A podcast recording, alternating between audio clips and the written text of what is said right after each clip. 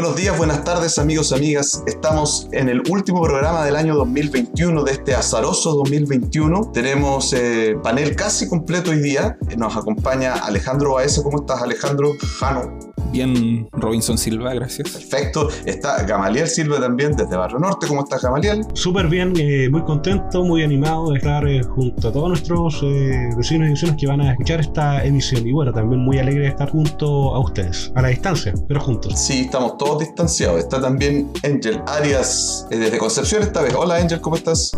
Hola, sí, bien, alegre con esa intervención del ah, Sí, pero no estamos distanciados, estamos en lugares distintos.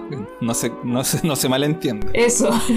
no, por supuesto, por supuesto. Estamos en ciudades distintas o en barrios de ciudades distintas. Bueno, en fin, eh, estamos aquí para hacer una revisión del año 2021. Esto es lo que nos convoca hoy en Cerro a la Izquierda. Eh, antes de comenzar, decirles que nos encuentran en todas las redes sociales. Estamos en Facebook, estamos también en Twitter ahí usando el hashtag Cerro a la Izquierda. Eh, también en Instagram Instagram, por supuesto en Spotify, donde pueden escuchar todos nuestros programas, nuestros podcasts, también en YouTube y en Patreon, eh, la plataforma que hasta hace poco tiempo estamos utilizando, pero donde ya encontramos a Gabriela Cosimaita, a Guillermo Aguilar, Gabriela Alarcón, Luna Sae y Daniel Conejeros, quienes han confiado en nuestro proyecto para impulsarlo. Los convocamos también a que entren a Patreon y busquen Cerro a la Izquierda y si pueden, nos ayuden con eso también. Diciendo todo aquello, comencemos con la conversación les propongo algunos temas y los vamos desarrollando si les parece, eh, muchachas y muchachos. Vamos a, partir por una cuestión que marcó el 2021 de manera importantísima, que es eh, el proceso constituyente, la convención constitucional, tal vez el proceso político más significativo, porque traspasa incluso el tema de elecciones periódicas, eh, establece una carta fundamental que va a dar sentido al Estado Nacional chileno. Se, se entiende que va a ser así, se cree que va a ser así. en Chile hemos tenido pocas constituciones, somos un país de constituciones largas, por llamarlo así. Eh, lo que no es bueno ni malo, simplemente una característica. Y em, no sé, ¿qué les parece cómo funcionó el proceso constituyente, las críticas, cómo ha devenido? Parto contigo, Jano. El proceso constituyente sin duda es la noticia del 2021.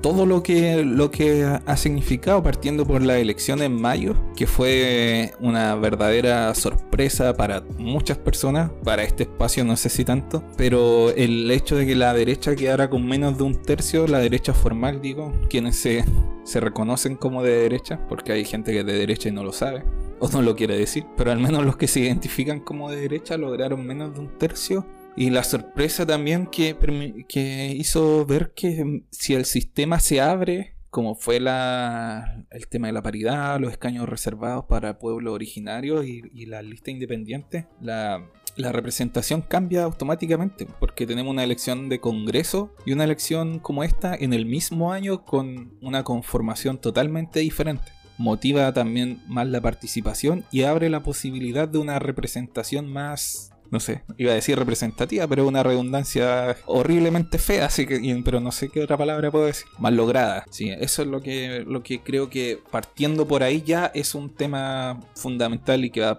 a ser analizado por mucho tiempo de un hecho de este año. Gamaliel, ¿a ti qué te parece, eh, así como una primera impresión del proceso constituyente? El proceso constituyente, eh, si bien ha tenido eh, en su desarrollo temporal unos seis meses, que son, es bastante poco tiempo en realidad, ha pasado por un desarrollo sumamente vertiginoso de partida con este, esta tremenda impresión que generó tanto a nivel nacional como a nivel internacional. Y yo creo que todavía cierto sectores están eh, acostumbrándose a aquello, eh, que fue la elección eh, de los constituyentes, que generó un golpe de efecto bastante importante en los sectores de la derecha, que como bien señalaba Jano, no alcanzaron a lograr ese tercio que les daba el poder eh, de veto, a lo cual estaban apostando fuertemente. Pasaron bastantes cosas eh, con el tema de la conformación de la Convención Constitucional, pasó momentos muy álgidos, muy álgidos, relacionados principalmente con Rojas Bade. Esto yo creo que también marca un punto de inflexión con respecto a la, determinada luna de miel que el electorado le había dado a la, a la Convención Constitucional. Y esto también eh, se enlaza de cierta forma con, con las elecciones presidenciales, las cuales yo creo que también estuvieron haciendo sudar frío a muchos eh, convencionales constituyentes al ver cómo las, las posibilidades de generar una constitución podrían verse ahogadas caso de haber salido electo eh, el otro candidato. Es al menos cuanto puedo opinar por el momento. Ahora vamos a tener que, como desafío, también vamos a tener que ver cómo es que se va a ir desarrollando la relación entre el Ejecutivo entrante con la, la Convención Constitucional. perfecto, gracias Gama. Angel, ¿cuál es tu primera impresión del proceso constituyente? Que es un proceso que, mm, bueno, trascendental, como han dicho tanto el Gama como el Jano, pero que, que tiene ciertas particularidades que son, yo creo, relevantes recordar. Una, por ejemplo, que hay solo un DC, que ya es algo bastante curioso, eh, que dice algo. sea que uno se acuerda, ¿cierto? Que hay un solo DC, le da risa y, de cierta manera es como agradable que sea así también. Y hay que destacarlo. O, por ejemplo, que existan personas tan ignorantes como eh, esta mujer, ay, se me fue, no la Cubillos, eh, la Marinovich. hay personas que. Teresa Marinovich. Sí, ella, que, que a, mí me parece, al parecer, con el desarrollo del tiempo, me parece que es una persona muy ignorante, que no tiene mucho argumento. Entonces, hay como de todo dentro de la, de la convención. Hay 64 abogados. No sé por qué se, en una convención hay 64, como que los abogados pudieran solamente escribir en una constitución. Y sabemos que no es así. Necesitamos. Hay tanta materia por tocar, ya ahora hay iniciativas de todo tipo. Entonces, eh, tiene, es un proceso bien eh, complejo, por un lado, que tiene particularidades que rayan a veces como en curiosidades y también eh, tiene una relevancia política tan importante o que puede cambiar tanto el desarrollo de las cosas que estas cuestiones más pequeñas a, ratos se han tomado un poco la agenda y todas estas curiosidades o pequeñeces quizás han de alguna manera han puesto un velo a lo trascendental del, del proceso. Yo creo que el año sí, la segunda mitad del año ha estado eh, teñida por esto, sobre todo en la campaña de la segunda vuelta, eh, donde tantos convencionales constituyentes se eh, alinearon detrás de la campaña de Boric. creo que ahí también hubo una, una un especial desarrollo de la convención, porque hartos estuvieron haciendo campaña, entonces el límite también de lo que hace una convención no, mm, a veces se diluye un poco. Y también la convención estaba pulsada por las fake news, por noticias falsas que han ido también eh, generando opinión pública, como por ejemplo que no, que no trabajan, que no hacen nada, que ganan mucha plata, que, que, eh, que no están avanzando nada, etcétera y, y, también eh, que no hay, aparte de que hay una ola de noticias falsas que han, han estado rondando en torno a esta convención, también hay una alta desinformación de todos los habitantes de este país en torno a lo que se puede y no se puede hacer a partir de nosotros como ciudadanos o miembros del pueblo eh, organizado o no organizado, eh, que podemos, cómo podemos incidir dentro de eso. Hay como mala difusión, más se sabe de lo, de lo más falso que de lo real. Eso es como lo primero cuando yo pienso en la convención, este año, cómo se ha desarrollado, eh, es eso lo primero que se me viene al, al, a la cabeza, al recuerdo. Sí, mira, por mi parte, em, yo tengo una relación de amor y odio con la convención. Primero, me parece destacable lo que dice Jano, el resultado que tuvo, o sea, realmente una representatividad nunca antes vista en ningún proceso electoral vivido en Chile, nunca. La paridad, la inclusión de pueblos originarios, la inclusión de independientes que permitió otras voces con otros pensamientos eh, dentro de un espacio político, es de destacar. Sin duda que, que eso es muy positivo. Da también la oportunidad para pensar cómo es Chile, ¿no? De alguna manera. Se acerca mucho más a un dibujo, un esbozo de la sociedad chilena que cualquier otra elección. Y por algo mismo es que no se repitió después en, en las que vinieron. Por supuesto que no. Y por eso tenemos el Congreso que, que tuvimos. Yo creo que hay un error de la izquierda gravísimo de no apostar por eso en, en la parlamentaria. Em, eso por una parte. Después está el asunto de cómo se instala la convención ese 4 de julio, con ese nivel de apelaciones identitarias y simbólicas que creo que alejaron a la convención de ese otro elemento que yo definía que Jano también apuntaba, que era este nivel de representación democrática del pueblo, de los pueblos de Chile. ¿eh? Eh, estos simbolismos lo alejaron de ahí, creo yo, y lo metieron en un bucle eh, en que pasó lo que dice Angel. Fueron atacadas por fake news de manera muy fácil fácil porque se despolitizó el proceso. Se intentó poner a la convención como una especie de consejo de ancianos de tipo moral por encima del resto del pueblo, ¿sí? Y que estaba iluminada por un poder especial, ¿sí? Y, y de alguna manera despolitizó en el sentido de ser parte de la polis, del diálogo cotidiano de las personas eh, por cómo viven en sociedad, ¿no? Eso es la política. Y creo que lo- los temas identitarios, los temas simbólicos ayudan a eso y alejan del día a día de la cochiná, podríamos decir, que es tan propia de los seres humanos, los seres humanos estamos llenos de defectos. El tema es que tenemos que reconocerlos para superarlos. No es necesario eh, buscar un- una santa mujer, un santo varón que nos guíe con su luz como un padre, ¿cierto?, hacia un paraíso fantástico. Eso no ha ocurrido, no ha ocurrido nunca en la historia de la humanidad y cada vez que se ha intentado termina en unas cosas, en unos fascismos y en unas dictaduras terribles. Entonces, eh, esa es una primera cuestión, pero creo que después ha ido encontrando su encaje, su, su, su, su punto. Creo que el proceso constituyente es el proceso político más importante de los últimos 30 años en Chile. Eh, va a ser significativo. Eh, más allá de lo que le pasa a este gobierno de Boris, ya vamos a hablar de eso. Para darle la palabra a Gama, que me la estaba pidiendo. eh, en definitiva, es súper importante lo que pase con esto y hay que prestarle más ojo que cualquier cosa. Después seguimos analizando. Eh, Gama. Quería contestar algo, un juicio de valor que tú señalaste con respecto, un juicio bastante crítico con respecto a- a cómo la izquierda se planteó estas elecciones eh, legislativas durante el pasado mes de noviembre. Si las comparamos con respecto al rendimiento electoral que se tuvo en la Convención Constitucional, la cual eh, fue bastante representativo de los diferentes sectores de los pueblos de Chile. Pero ahí hay que considerar de que las normas de elección que habían tanto para la Convención Constitucional así como para las legislativas en las cuales se escogía eh, senadores y diputados eran radicalmente diferentes. De partida no teníamos el tema de la, elección paritaria eh, por género, tampoco teníamos escaños reservados para pueblos indígenas, así como también las listas de independientes no, no existían. Entonces ahí, bueno, podemos apreciar un poco cómo eh, eh, las mismas normas de funcionamiento, de elección de, de los escaños, eh, afectan o favorecen a determinados sectores, en este caso eh, sectores de derecha. Así que en ese sentido sería un poco menos crítico con, eh, con eh, esos sectores de izquierda y su apuesta eh, electoral. Quedan actas. Cano, adelante. Sí, no, yo quería comentar ese mismo punto, pero tengo otra conclusión. Para que veas que no siempre pensamos lo mismo acá. Yo creo que comparto que, que fue un error grave de, de la izquierda y del progresismo estas elecciones legislativas, porque ellos en un momento se plantearon repetir la fórmula eh, para estas elecciones. La fórmula, la- las tres, pues paridad, escaños reservados y listas de independientes. Antes de las elecciones a- de la constituyente porque pensaban que eso iba a ser iba a permitir que entrara uno que otro pero no con la fuerza en que entraron eh, los movimientos sociales no militantes en partidos políticos entonces eso hizo que después no quisieran como que se echaran un poco para atrás ¿no es cierto?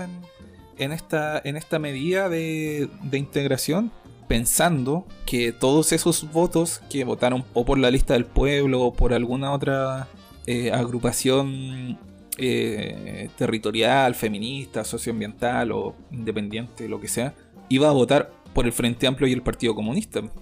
Y apostaron a eso y perdieron. Lo que hizo fue que disminuyera la cantidad de gente que votó, que les fuera muy mal en las legislativas, o sea, no muy mal, pero en comparación a la constituyente que había sido hace un par de meses atrás, sí les fue mal. Y, y que su candidato presidencial quedara en segundo lugar y generando el miedo que, que les produjo a ellos y que nos produjo a todos. Entonces sí, ese fue un error de la izquierda. El no haberse, no haber insistido con repetir la, la, la fórmula. Angel, si tú quieres opinar sobre este te- tema, esta cuestión, o quieres pasar a otra cosa. No, sobre este punto, no, sobre este punto no, pero sí quiero opinar con respecto a una de las cosas que tú dijiste con esta cuestión de, de esto de mostrar la convención como un espacio con una altura moral diferente. Creo que una vez ya lo comentaba, que es mi impresión transversal en torno a las personas que están dentro de la convención, tanto asesores de convencionales como convencionales de movimientos sociales sin partido que están dentro de la convención, que tomaron un rol muy de,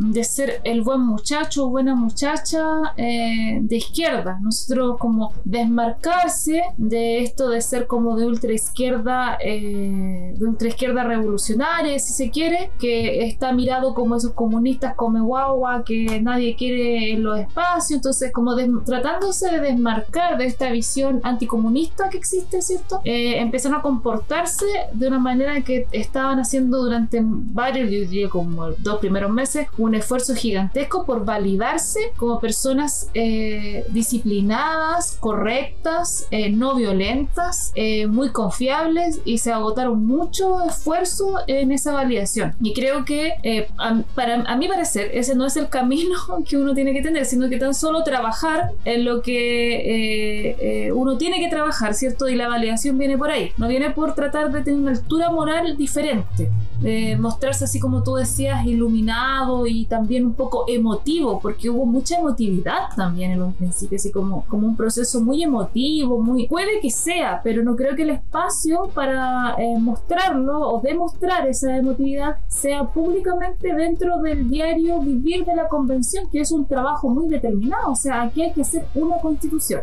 entonces hay que hacer, abocarse a eso, hacerlo con la constitución. Habrá otros espacios reflexivos, emotivos, eh, simbólico, eh, pero no es el trabajo diario. No, son los discursos, por ejemplo, cuando estaban discutiendo algunos temas, habían discursos donde las personas llamaban mucho la emotividad y habían una gran cantidad de argumentos que respaldaban eh, ciertas cuestiones que no tenían para qué llamar la emotividad ni a mostrarse como con una altura moral diferente al resto. Si yo creo que aquí se juega algo muy práctico, la política eh, en este momento es muy práctica, es muy pragmática, o sea, tiene que ser una constitución de esto, que es una cuestión, que es una carta con que rige eh, un montón de aspectos y que se espera que pueda favorecer eh, al pueblo y no a los mismos de siempre, que son estas, estas familias enriquecidas en este país. Entonces es algo muy práctico, muy concreto. Yo no, yo no veo la necesidad de la emotividad y de la altura moral y todo esto, y la validación, esa cosa de validarse, validarse como mostrarse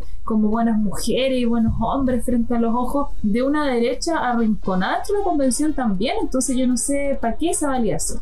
Ahora, eh, es la crítica que he tenido todo el tiempo y, me incomoda muchísimo que, que, sea así porque hay, hay gente que tiene grandes ideas, que tiene gran respaldo, que tienen eh, grandes argumentos que se están agotando en esta opción de mostrarse. Voy a, mira, voy a hacer lo que yo creo que va a caer como patada en la guata eh, y probablemente va a tener comentarios, pero mostrarse a pata pelada en la playa tomando mate, discutiendo normas, no sé si eso a la, a la mayoría de las personas los acerca a entender ese como un trabajo que se está haciendo eh, de manera muy seria, sino que creo que llama a un público objetivo que no es eh, quizás el que está más vulnerado en esta sociedad. Eh, no sé, yo creo que, que, eso es absolutamente innecesario y creo que aparte de innecesario le resta eh, argumento al, al, trabajo que están realizando. eso yo creo que es la intimidad. Creo que la intimidad, eso son opciones íntimas y que tienen que estar la libertad de hacerlo, pero no creo que sea para ponerse, para ponerlo en Instagram o, o en todas las medios de difusión de los convencionales. Puede caer mal lo que estoy diciendo, pero me hago cargo y creo que es, absolutamente necesario. El hipismo místico en tu casa. Sí, yo, yo comparto plenamente lo que dice la Jano. Adelante. No, ya lo dije, esa, que da lo mismo que en este espacio nos caracterizamos por decir cosas que caen mal, así que no hay problema. Ah, ya. Eh, no, yo comparto lo que dice el Ángel totalmente. Yo creo que la muestra justamente de la construcción política de ese tipo de cosas es el pelado Bade, y sabemos cómo terminó. Y es pésimo el ejemplo. No, pero yo quería ir a otro punto antes de cerrar el tema y pasar a otros asuntos del año que marcaron el año eh, y que tiene que ver con esta discusión que se abre ahora a partir de que se cambia la dirección de la convención, ¿no? Que sale Elisa Loncón y supuestamente va a entrar, dicen que Beatriz Sánchez, tal vez Cristina Dorador, tal vez Mauricio Daza, no sé, si se barajan algunos nombres ahí. Natividad y Anquileo también se está postulando. Ya, perfecto, se barajan nombres, pero todavía no se sabe. Y que tiene que ver con una cuestión mucho más importante, que es el tiempo de trabajo de la convención, que por eh, la norma que le dio vida, ¿cierto? Eh, tiene hasta un año de funcionamiento. Hay mucha gente que dice, no, que siga trabajando porque todavía, eh, para que quede bien hecha, es necesario más tiempo en la cuestión. Yo fíjate que soy contrario a su opinión. Yo creo que está bien un año. Eh, tenemos que dar señales de eficiencia. Yo creo que es súper importante. El pueblo chileno está harto de estos procesos largos que nunca llegan a nada, que no terminan bien. ¿Cuántas veces nos dijeron que había que seguir esperando, que la alegría ya viene, que después no, que cuando la hago con la igualdad, que no, que la suave a arreglar y nunca pasa nada. O sea, bueno, no nunca pasa nada, pero pasa poco.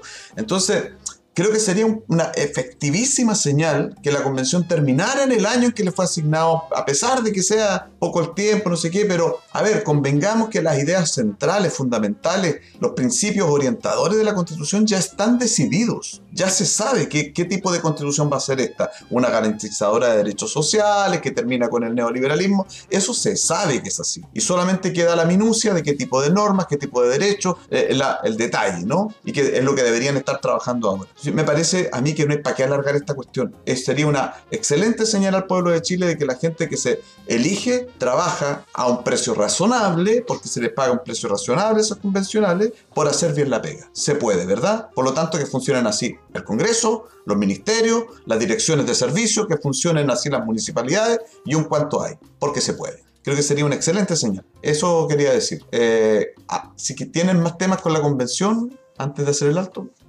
no, lo último que, ya, ya se están entrando en esa parte ya más, más fina. De hecho, ya están entrando alguna norma. Iniciativa Popular de Norma. Iniciativa Popular. Iniciativa Popular de Norma, justamente, gracias. Han entrado un par, hay otras interesantes que están buscando patrocinio. Eh, cualquier persona mayor de 16 años puede patrocinar, no es necesariamente ser mayor de edad.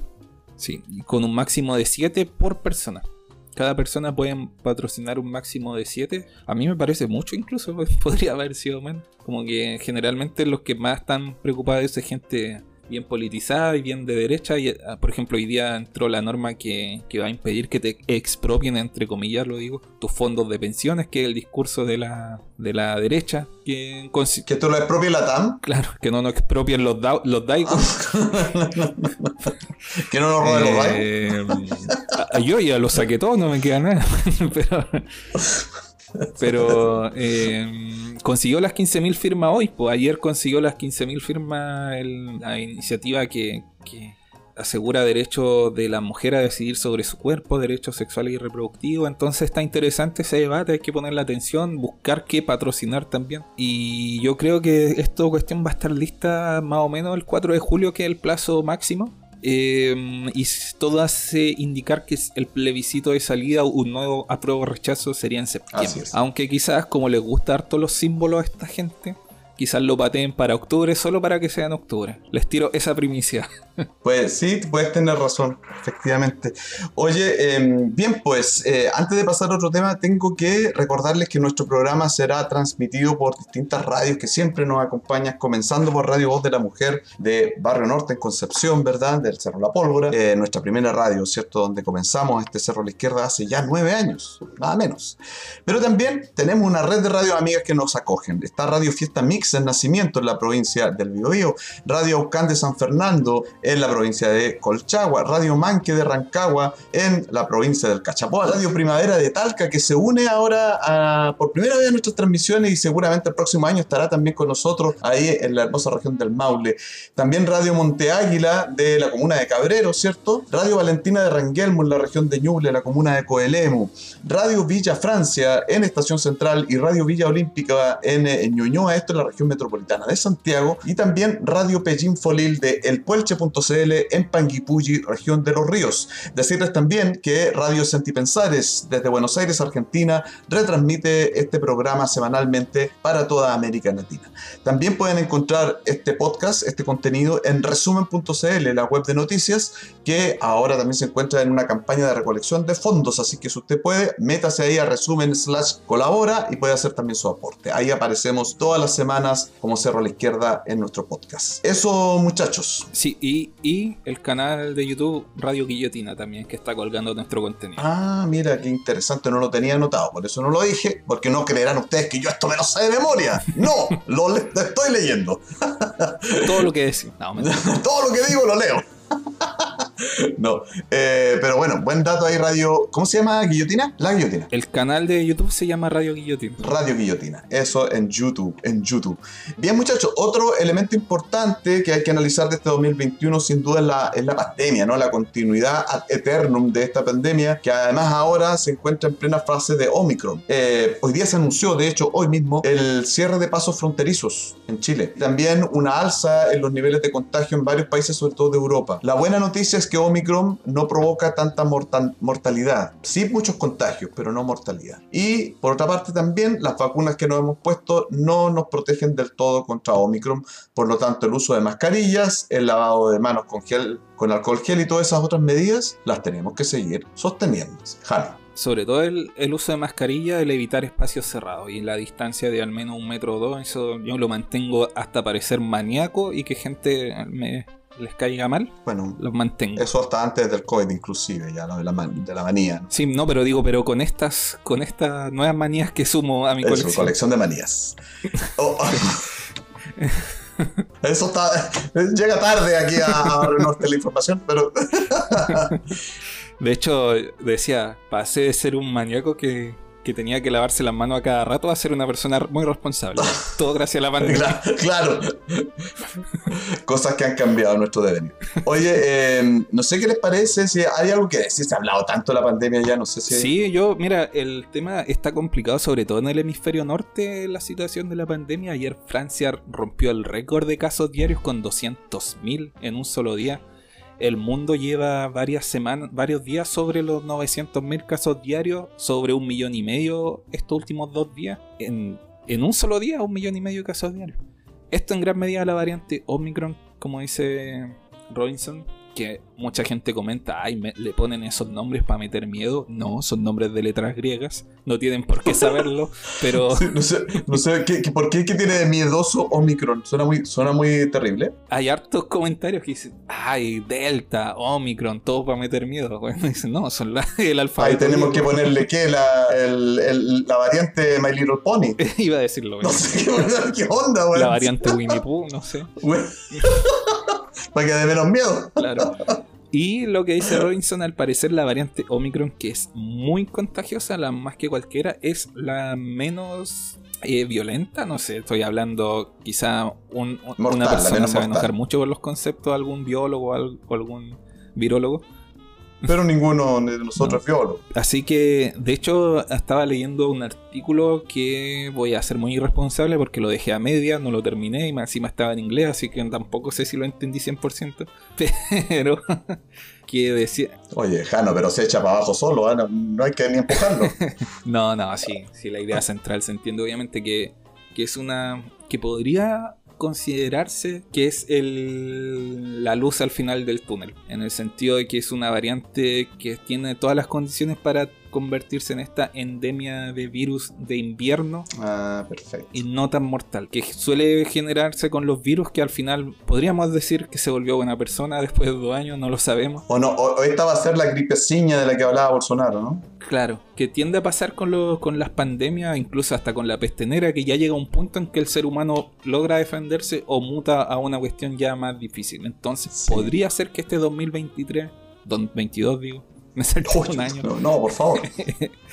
eh, la cosa al fin mejore para, o sea, cambie para mejor. Eh, Gama, tú querías decir algo. Sí, efectivamente. Eh, y muy relacionado con lo que mencionaba Jano, eh, acá eh, hemos visto cómo eh, gran parte de lo que ocurre en el hemisferio norte posteriormente se replica en el hemisferio sur, así que tenemos importantes razones para estar eh, preocupados por el, el avance de la variante Omicron. No obstante, ya eh, se estaría eh, señalando que sería una variante a lo mejor un poco más contagiosa, pero menos letal, a lo mejor de esta de esta enfermedad, lo cual evidentemente nos obliga a redoblar nuestros esfuerzos de cuidado eh, personal eh, y finalmente como el mismo proceso de, de- de vacunación desigual a lo largo del planeta ha- se ha convertido en un caldo de cultivo para este tipo de variantes porque si acá el- la vacunación fuera global a escala masiva eh, independiente del ingreso de los países o del grado de pobreza que tengan o, o de las eh,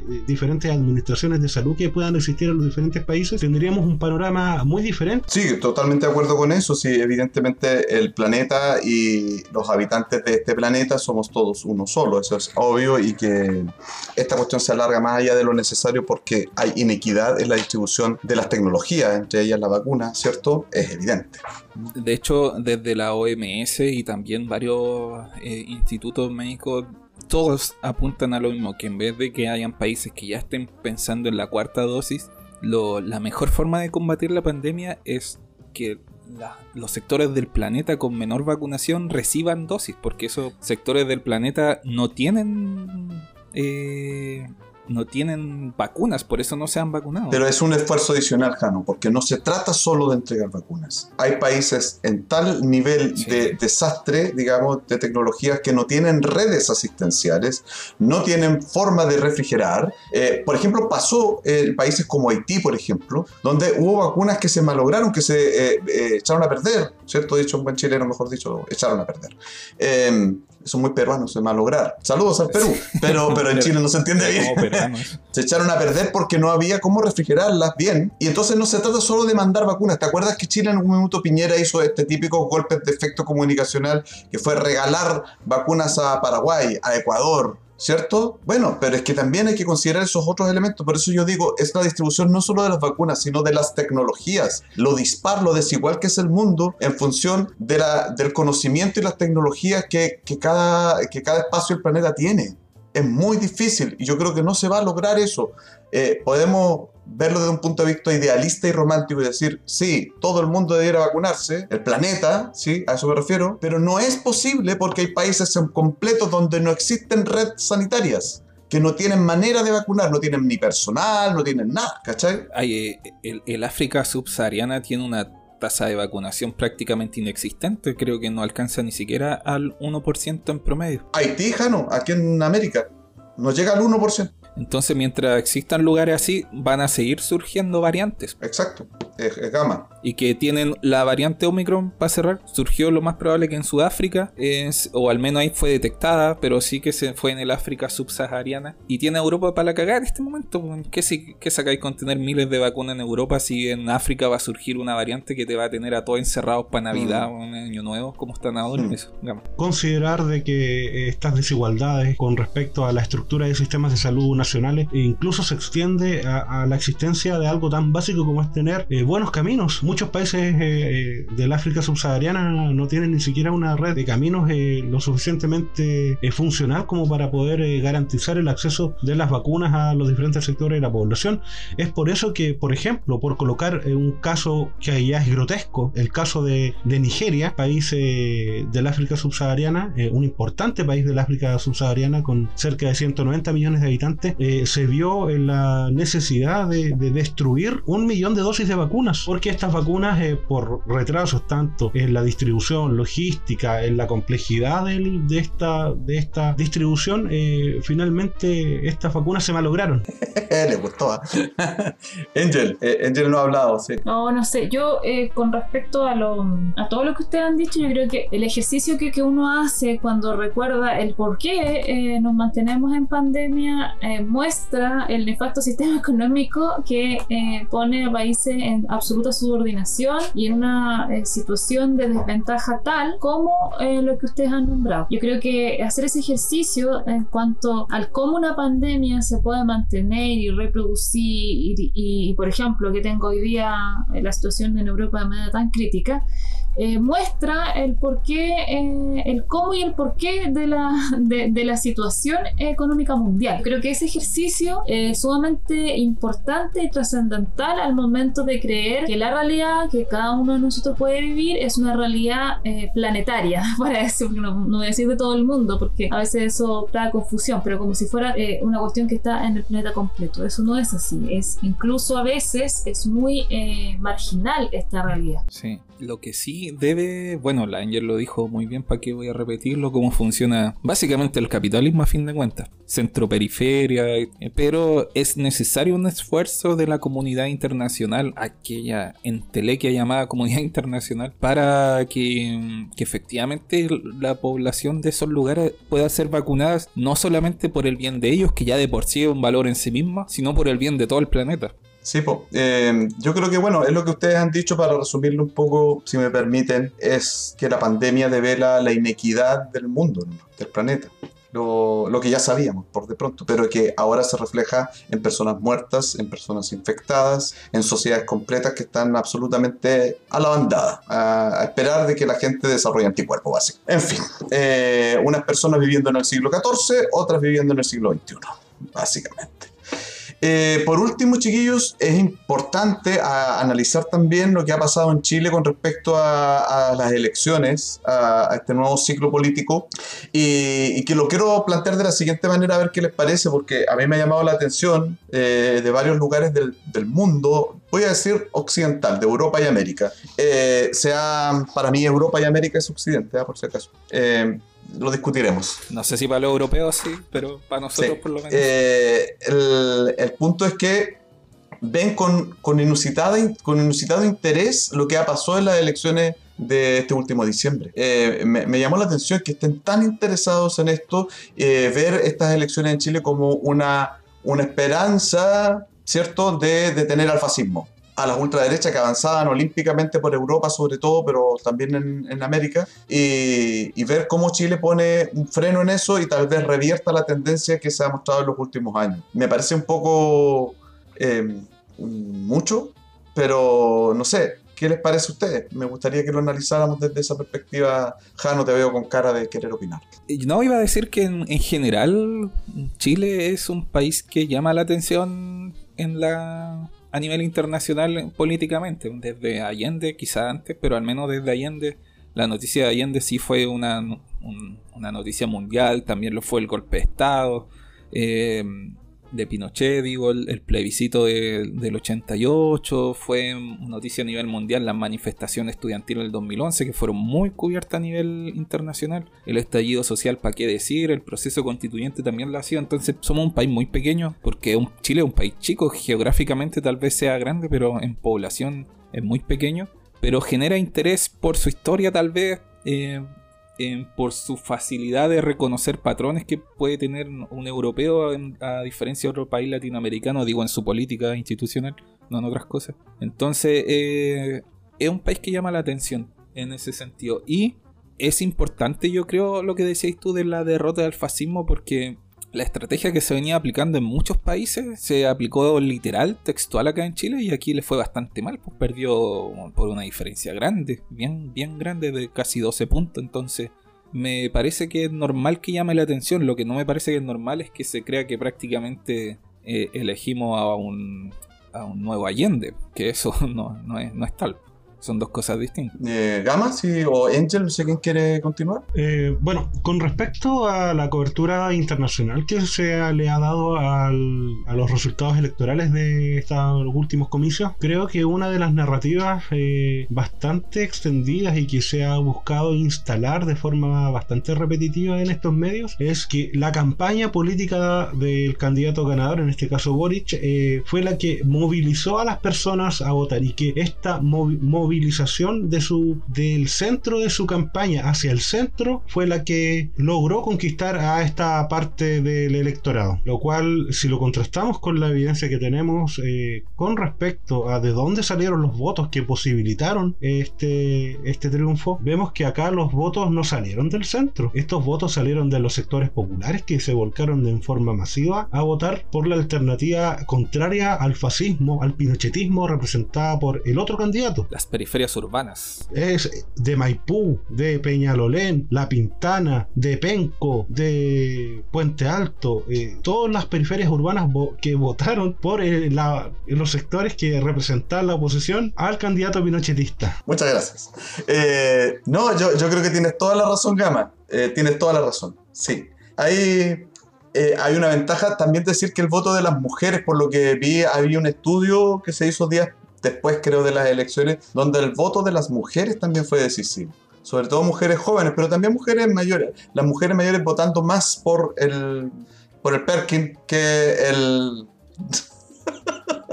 que, el, que los hombres El mayores. 70% de las mujeres menores de 35 años votó por Boric. El 70%. Había que decirlo porque si no íbamos a estar con la risa atravesada, entonces no se puede seguir así. ¿no? Y además que estaban, estaban tirándose tallas por chat y aguantándose la risa mientras hablaban, pero la gente que No- escucha no entiende eso. solo Sí. les suena raro. Es que mira, hay varias maneras de mirar la figura de Boris y eso también puede ser interesante para nuestro público. Está la manera de mirarlo como eh, la consecuencia lógica de com- cómo ha sido presentado en los medios de comunicación de masa. ¿Cómo ha sido presentado en los medios de comunicación? Como eh, lo típico, ¿no es cierto? El itinerario de un joven dirigente estudiantil que fue aprendiendo de política en el tiempo, que fue diputado, que logró un acuerdo con la, con la clase política en- eh, para el estallido, para salir del entuerto del estallido, bla, bla, bla, bla, y que se configura entonces como la consecuencia lógica el triunfo en las presidenciales. Eso es una primera cuestión, una primera lectura de Boric. Hay otras lecturas de Boric también. Está la lectura ñuñoína, que a tanto le gusta Gama, digámoslo, digamos, esta del cuico ñuñoíno, a pesar de que es de Punta Arenas, corresponde a ese perfil de joven de clase media bienestante, ¿cierto? Muy preocupado por lo identitario, por, a- por algo le pegó tan fuerte esa acusación bastante penca de abuso que, que de, perdón, de acoso, de acoso que nunca fue, eh, o que fue a medias, que nunca se entendió muy bien, pero que además era como gratuita y le, le dolió a, a él y a su entorno muchísimo. ¿ah? Yo creo que fue lo más difícil para él superar eso. Y, y entonces está esa otra lectura de un Boric es muy de su generación, pero en el entendido esto de, de lo que representa políticamente el Frente Amplio, ¿no? Eh, eh, y que emergen por sus ideas, sus ideas de liberación eh, de- del feminismo, ¿cierto? Sus ideas socioambientales, sus ideas identitarias, mu- muchas veces tiene que ver con eso, ¿no? Con, con la construcción de discurso, más bien. Y existe la otra visión de Boric, que es la que compartimos varios de nosotros, no sé, aquí dirán ustedes, que es la que tiene que ver con la lectura que hace Pablo Chile, y con él la marginalidad del pueblo de Chile, ¿cierto? Eh, y que es la de un Perkin. Eh, es un Perkin, un mandado nomás que está ahí para que no gane el, el mal peor, que sería este fascista mm, vestido de, de- señor que hace eh, de TikToker, ¿cierto? Va a hacerse el simpático, pero que no le resulta y que en realidad es un pinochetista asqueroso. Y entonces, ¿qué es lo que tenemos? Tenemos este Perkin porque nos va a hacer la pega fácil. Pero que no representa, no da en el gusto, no entiende al pueblo. Boris no entiende al pueblo, no entiende las necesidades del pueblo. Yo creo que ahora está tratando de hacerlo, pero todavía no da con todo eso. Eh, cómo es realmente el pueblo de Chile, yo creo que él no cacha mucho eso. Tuvo que venir Bachelet para decirle un par de cosas, porque ella sí entiende mucho más cómo es el pueblo chileno. Debo decir, lo aprendió seguramente con el tiempo. Entonces, eh, esa es la lectura, y por eso nos reímos, porque claro, es chistoso lo del Perkin, pero yo creo que tiene un sustento, tiene un sustrato. Eh, hay una lectura política, aunque se rían ustedes de Pablo Chile, y a lo mejor es intuitivo lo que él hace, pero en esa intuición hay bastante verdad. Eso quería decir. Sí, yo, yo sin querer contradecir a Pablo Chile, todo lo contrario, eh, creo que, que- que él lo entiende muy bien sin un discurso de intelectualidad ni nada de eso, pero entendió muy, muy bien la situación en la que nos estábamos eh, enfrentando. También hay una cuestión que el pueblo chileno o los pueblos de Chile eligió hace rato un camino transformador y que se ha visto reflejado en distintas ocasiones. Eh, por lo menos con fuerza desde los últimos 10 años estamos viviendo transformaciones importantes y, frente a una amenaza realmente eh, concreta de, retroceso en, avance y en freno a, un, a, un- a una cuestión tan importante como es la convención constitucional, eh, elegimos no retroceder. Creo que eso también es un factor importante. Además de lo expresado por Robinson y por Pablo Chile que, que lo adscribo. Yo no estoy traduciendo a Pablo Chile, no me atrevería jamás a eso, por si acaso, pero, pero estoy con él en, en esa lectura. Eh, Angel, No, yo estoy con ustedes dos en esa lectura. Yo quiero repetir lo que ustedes dijeron. No, no, me- eh, pero quiero sonar más intelectual todavía. No, eh, quiero decir que, em, que sí, pues si Boric, a ver, Boric, Boric efectivamente de cierta manera eh, el mandado, pues, pero yo quiero recordar que Boric también fue él solito a sentarse a firmar el acuerdo por la paz, mandado por nadie. Y ahí creo que hay un componente bien interesante con respecto a esta figura de, de Boric, que no tiene nada que ver, como dijo Robinson, hay que reiterar, ni con Allende, ni... ni- no, yo creo que eh, Boric... eh, es una persona que logró ser presidente eh, de una manera muy fortuita en, en- en, eh, frente a que teníamos al otro lado a Cast. Eh, yo no hubiese hecho ese ejercicio de ir a votar eh, por Boric si no hubiese estado frente a Cast. Y yo creo que harta gente, una, alguien me dijo, alguien me dijo eh, que Boric ganó por los votos de los que no lo quieren. Eh, y hay hartos votos de gente que no lo queremos dentro de, dentro de su dentro de, de- de esta suma de votos generales. Yo creo que hay harta gente que no lo quiere nada, que no, no lo queremos nada. Eh, yo no, no, no, aguant- no tuve estómago para quererlo, no, no pude, no, no lo logré, no, no logré cruzar esa barrera. Pero eh, fue un voto de, de- de- en contra de Cast y en contra del fascismo. Y efectivamente yo creo que hay harto voto de eso ahí. Creo que si bien no sabe leer las clases populares, las clases populares sí supieron contener el avance del fascismo.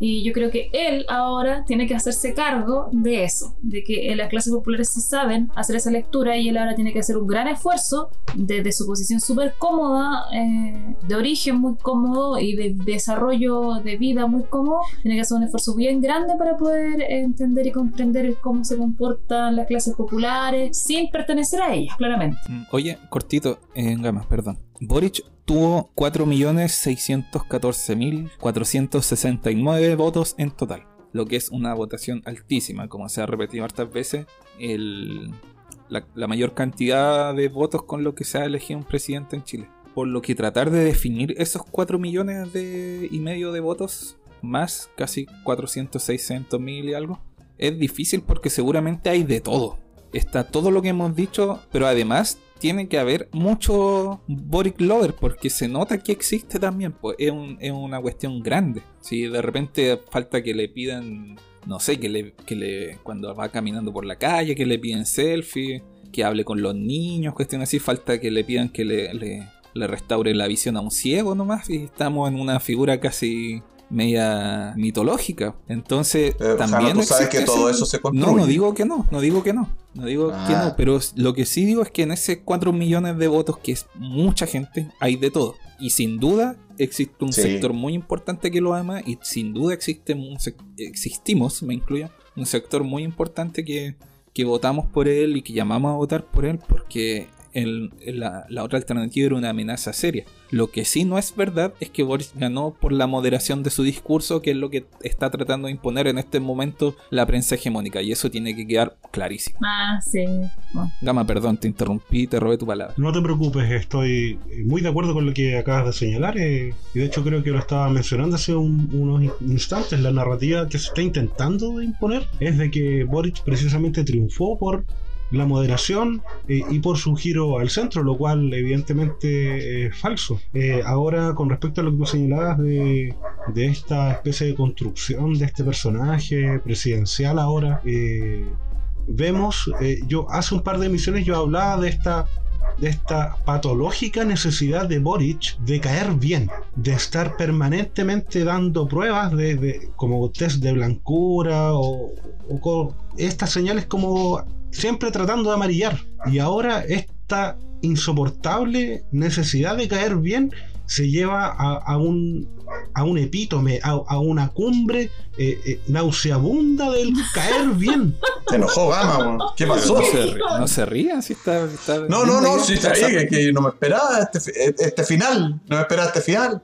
Es que estamos a fin de año, Pujano. Hay una cumbre nauseabunda de caer bien a- en, un, en una situación manifestada incluso a través de las fotografías que le sacan al perrito de Boric. Pero entre, me- Sí, paren, paren la weá con el perro y weón, por favor. pero entre medio de todo e- ese pupurrí de, de caer bien, a veces se cuelan eh, determinadas o, o se frac- hay pequeñas fracturas que develan el, el origen de clase, en este caso de la pareja presidencial, como lo pudimos ver cuando ah, le preguntan la incómoda, siempre incómoda pregunta de si les gustaría tener hijos a, a- esa pareja. Pregunta que hay que dejar de hacer siempre a quien sea. Sí, siempre hay que Cierre dejarla- paréntesis. Y esta, esta señora, Irina. Irina, Irina, Irina Caramanos, eh, señala que, que no, no quiere tener hijos, pero que aprendió griego y fue a conocer a sus parientes a Grecia, a, y que hizo su árbol genealógico y que le bajó como el convencimiento de que no. Y es como. Pero, pero, pero, pero, es que no entiendo la relación. ¿Qué relación hay entre los hijos y que ella haya ido a Grecia? No entiendo. Que como no tiene hijos, tiene esas posibilidades, no por ser cuica, Ah, porque es puede por viajar. no tener hijos. Claro. Sucha, conozco un montón de gente que no tiene hijos que no puede ir ni a la esquina. Efectivamente, la mayoría. No, no, ¿ah? Es mal, ahí. eh, Y no podía decir simplemente no, no queremos, no queremos ten- o lo vamos a resolver en la intimidad de la pareja. O, o sea, o, o lo que están diciendo, o de lo que están diciendo ustedes derechamente, oye, esta pregunta no se debe hacer. Eh, eh, Es, invasiva, muy, es muy ridícula, invasiva, eh, pero, pero, pero respondió sí, po. Siendo cuico, siendo cuico. Esa fue su respuesta. Oye, habían tantas formas de responder esa pregunta que no fuera de esas maneras tan burguesas.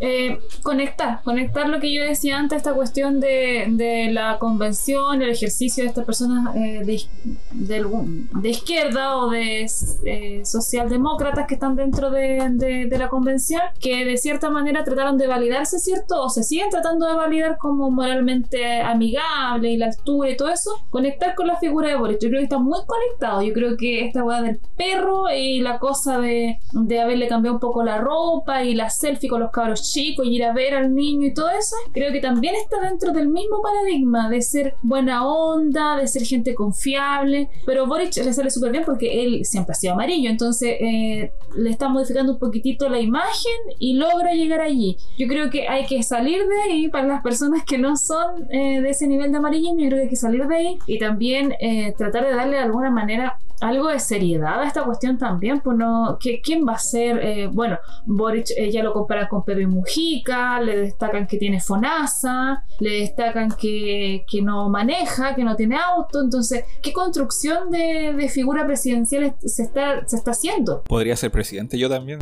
Y, claro, claro, Voy haciendo el check. claro. Y además, ¿cómo eh, ellos... También tenemos enfermedades mentales. Ah, claro. Sí, pues estamos cumpliendo Sí, con todos los, problemas me queda afuera. Claro, claro, porque hasta de eso. Eso es casi todo Chile, sí. Sí.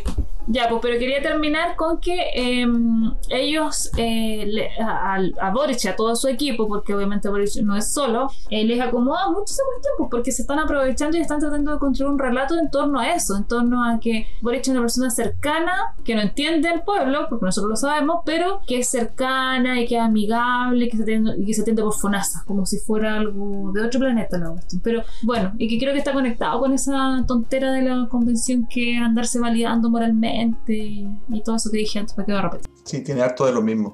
Oye, tenemos que cerrar porque estamos en la hora ya. Eh, hemos hecho un repaso así en términos como problemáticos de lo que el año 2021 no- nos dejó. No quisimos hacer una, un relato lineal de hechos porque no. Lo, lo tienen todo en internet si quieren saber datos, hechos, fechas y todo lo demás. Pero era importante destacar estos tres elementos centrales del 2021, proyectando lo que va a ser nuestro 2022, porque Cerro a la Izquierda vuelve el 2022 en fecha a confirmar eh, por todos los canales que ustedes ya conocen. Así que simplemente eh, darles la última palabra cortita, chiquillos, para la tranquilidad de nuestro Julio. Eh, y em, por favor, despedir- despedirse saludando primero en el día de su cumpleaños a nuestro compañero Nelson, que evidentemente está festejado, por lo tanto no está aquí hoy día. Saludos para Nelson. Así que despídanse, Hanna. Una fecha importante de los 25 años de la gran fuga en helicóptero de los frentistas de la cárcel de alta seguridad. Ah, pero era para despedirse, no más que pusierais más temas. Por eso, y el cumpleaños de Nelson, digo, son dos fechas muy importantes que conmemoramos hoy día. Ah, ya. Nada, pues gracias por habernos a- escuchado este año eh, pandémico. Sé que los podcasts son, son Pensaba que iba a, iba a decir que a Nelson lo trajeron no a la cigüeña, sino que en la canastita del helicóptero. claro. Ahí, Pero no. Eh, esperamos haber acompañado su jornada, no sé en qué momento. Parece que la mayoría nos escucha como al mediodía, así que parece que cocinando o, o sacando la vuelta en la pega. Esperemos, siempre es bueno hacer ese ejercicio. Eh, sobre todo en algunas pegas. A menos que seas convencional constituyente. ahí. Claro. Eh, O, o diputado. o funcionario público. claro. Claro. Pero eso, pues gracias por habernos escuchado. y vamos a volver el, otro año probablemente con nuestra misma forma de ser, tan poco amigable a ratos, pero tan certera casi siempre en nuestros comentarios. Siempre, si usted pone atención en lo que hemos dicho, hemos andado bien cerquita de lo que termina pasando, así que en este momento autobombo decimos que, que comparta este capítulo, que invite también a escuchar cuando volvamos el próximo año. Si oye, y escuchaste podcast, es bueno. Porque es bueno, y hay que decirlo. Y lo que es bueno es bueno. Lo que es bueno es bueno, ¿para qué mandar con weas como el insigne personaje? Perfecto. Gama, por favor, despedirse para ya vernos en marzo. Un afectuoso saludo a todas las personas que nos eh, sintonizaron a lo largo de este pandémico año 2021, un año en el que pasaron varias cositas, eh, como pudimos eh, escuchar a, a- a través de esta especie de reseña de este año 2021. Amarilleos menos, amarilleos más, eh, Cerro a la Izquierda persevera. Persevera, muy bien. No, no diría seguimos. No, por supuesto que no. La lucha continúa, diríamos nosotros. Así que Ah. la lucha continúa, así, Efectivamente, así que un cordial saludo y invitarlos eh, de la forma más encarecida a que nos escuchen este próximo año 2022. Eh, prometemos muchas sorpresas, eh, nuestro eh, estilo permanecerá analizando los diferentes pasos que eh, ocurran en los diferentes procesos políticos que van a ocurrir eh, en este país. Así que todos cordialmente invitados para el otro año 2022. Angel, por favor, palabras finales del 2021. Ay, oh, que suena fuerte esa palabra, finales del 2021 mí todo Importante. Eso, pareciera que fue mi epitafio, no sé. No, eh, no, no, el 2000. Yo creo que que gracias por escucharnos, que, que nos sigan escuchando en 2022, que eh, han escuchado temporadas antiguas y esta temporada eh, se podrán dar cuenta que este ofrecimiento del gama de muchas sorpresas. No sé cuánta verdad tiene, nosotros eh, tenemos un tipo de, de, humor y forma eh, bastante establecida ya. Y quizá esa es nuestra gracia, que llevamos harto tiempo al aire y que hemos cambiado el formato y nos hemos mantenido. Y podemos darle seguridad en cuanto a los temas y el análisis. Puede ser un poco eh, seguro escucharnos a nosotros. no se va a topar con, con cambios ni volteretas, ni, ni cosas de último minuto, ni posturas, ni postulaciones a cosas, ni no, no, no, no sé. Ni giros al centro. Ni giros al centro. Nosotros seguimos donde mismo empezamos, aquí estamos. Así que Cerro Ría. Claro. Así que eso, nos vemos, nos escuchamos, nos vemos el año 2022 en marzo eh, y esperemos que, que tengamos algunas sorpresas. No muchas, no, sé. no tantas, algunas. no tantas. Oye, es tan así lo que dice la Angel de la, de la estabilidad y todo eso que la temporada 2022 es el año 10 de Cerro a la Izquierda. Importante año, dos dígitos. Sí, importante. Oye, sí, no, eh, básicamente despedirnos. El próximo año vamos a estar eh, siguiendo a la pata los procesos políticos y sociales, como se decía. Evidentemente vamos a estar en eso. Eh, tampoco se den las sorpresas, pero bueno, alguna cosa nueva vamos a inventar, si eso siempre lo hacemos. Y, y por otro lado, también decirle eh, eh, encarecidamente agradecer a la gente que nos sigue, que nos escucha en Spotify. Es importante nuestro público. Por favor, si ustedes tienen cualquier cosa que decirnos, eh, háganos llegar por todas las redes sociales, las vías que encuentren, sus opiniones y, cosas que a nosotros también nos, nos interesa conocer de ustedes, de lo que les interesa, de lo que desean saber o, o que nosotros también aprendamos con ustedes. Eso es súper importante y a las radios, a la red de radios que se van sumando cada vez más, eh, porque nosotros partimos desde la comunicación popular y ahí nos quedamos. Y independiente que hoy día estemos en, en, en modos digitales, venimos de la radio, de la radio de verdad, así, comunitaria, y, y nos interesa muchísimo también seguir estando en ese espacio, ¿no? Eh, Jaro, ¿tú querías decir algo para cerrar? ¿No? Ya. Eso entonces, pues saludo a Julio, a Nelson, que hoy día no están aquí en el, en el podcast, pero que son parte de nuestro equipo también. Somos nosotros seis, para que ustedes sepan. Y, y nada, pues nos vemos en marzo bien acontecido, bien noticioso. eh, un 2022 interesantísimo en este país, que ya no es fome como antes. Es muy entretenido. Se viene acuático, se viene Sí. acuático el año. Por muchos Así motivos. es. Así que nos estamos reencontrando. Que pasen un verano muy lindo, feliz. Naranja. Un verano naranja.